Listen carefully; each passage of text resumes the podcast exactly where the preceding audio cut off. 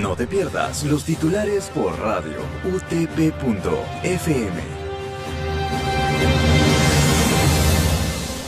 Bienvenidos a los titulares de hoy jueves 6 de mayo por radio utp.fm. Actualidad. Presidente Francisco Sagasti anunció contrato con Pfizer por 12 millones de dosis adicionales contra la COVID-19.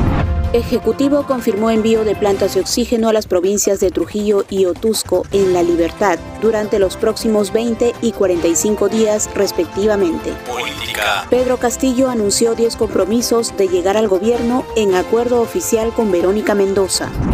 Ernesto Bustamante seguirá liderando equipo técnico en salud de Fuerza Popular pese a errónea opinión sobre las vacunas de Sinopharm. Locales. Productores del Alto Guayaga proyectan vender más de 1.6 toneladas de cacao que generarán movimiento económico de más de 12 millones de soles a su favor.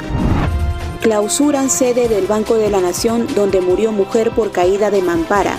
Municipalidad de Lima impuso multa de dos UIT. Internacionales. Nayib Bukele rechazó las condenas internacionales tras destitución de toda la cúpula de la Corte Suprema en El Salvador. Isabel Díaz Ayuso, candidata del derechista Partido Popular, fue la gran ganadora de las elecciones del pasado martes en Madrid. Deporte. Universitario perdió 4 a 0 ante Independiente del Valle por la Copa Libertadores. Sporting Cristal igualó 0 a 0 con Rentistas por la fecha 3 de la Copa Libertadores en Montevideo. Muy bien, radioyentes, esto ha sido todo por hoy. Los esperamos en una próxima edición. Que tengan buen día. Y esto llega gracias a la Facultad de Ciencias de la Comunicación de la Universidad Tecnológica del Perú, UTP.